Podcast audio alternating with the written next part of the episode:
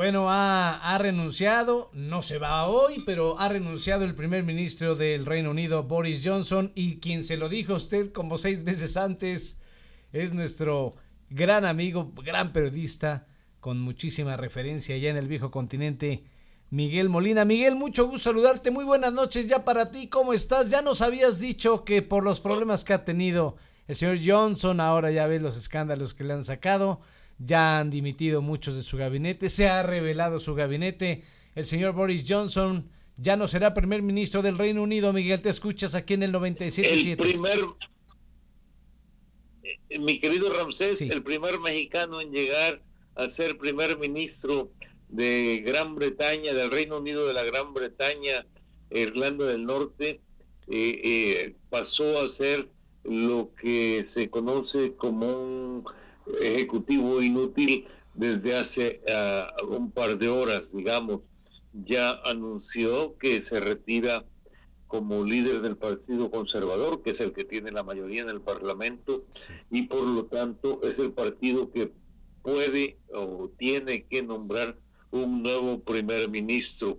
Eh, eh, se le acabó, se acabó lo que se daba, como dice el clásico y es que ahí no se juega, eh, Miguel, ahí bien cualquier acto de corrupción, cualquier acto que no, que no vaya bien con los protocolos, con el buen gobierno y vas para afuera. Se juntaron muchas cosas, Ramsés.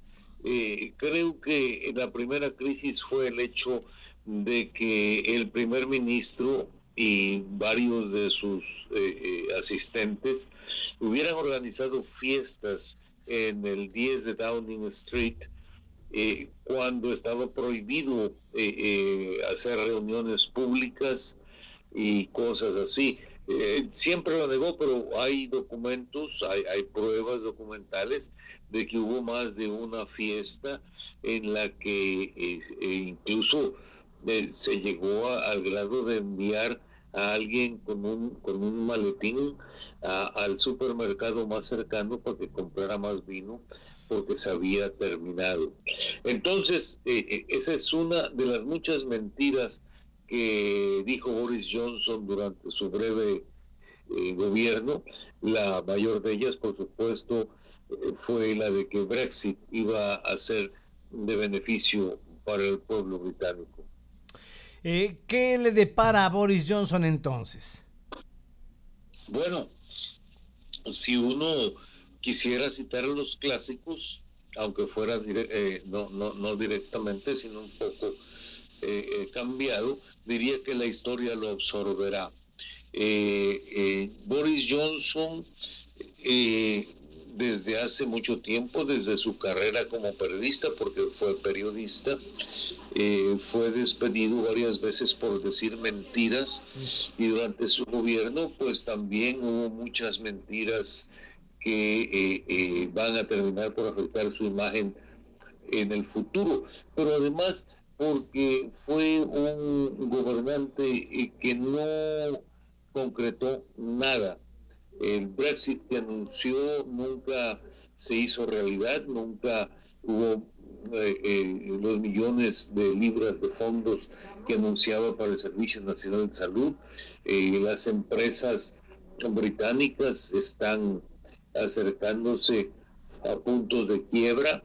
La, la, industria de la hospitalidad, como me dicen, los restaurantes y eso, está en crisis. Yo estuve en Londres hace algún tiempo hace algunas semanas y creo que el 75% de los puestos de meseros, meseras, etcétera, que había en, en Londres, cuando menos, eh, están desocupados y no hay quien los quiera tomar. Entonces, Brexit, bajo la conducción de Boris Johnson, fue un fracaso. El resto de la política británica fue un fracaso.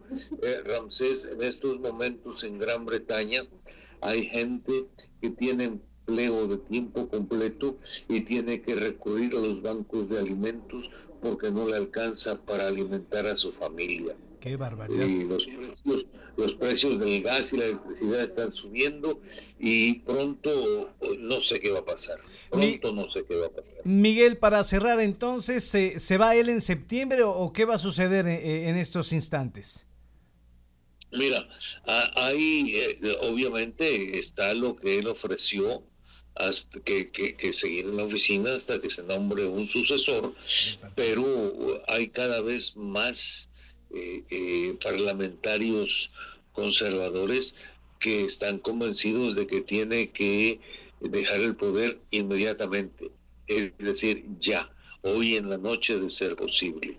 Eh, él dice que va a hacer un gobierno de transición, pero eh, creo que su oferta no la van a aceptar la mayoría de los parlamentarios y eh, lo que yo creo que se puede resumir la situación con las palabras del ex primer ministro John Mayor, que, dijo que Johnson debe irse ahora por el bien de la nación. Perfectamente, pues muchas gracias Miguel, te deseo la mejor de la noche. Si ves a Alito allá por Ginebra, pues le mandas un saludo de nuestra parte. ¿eh? sé que estuvo por acá y, y, sé que intentó eh, presentar algunas quejas. No puedo dar más detalles, pero obviamente no está muy enterado de cómo funcionan el sistema de quejas de las Naciones Unidas. en fin, en bueno, fin.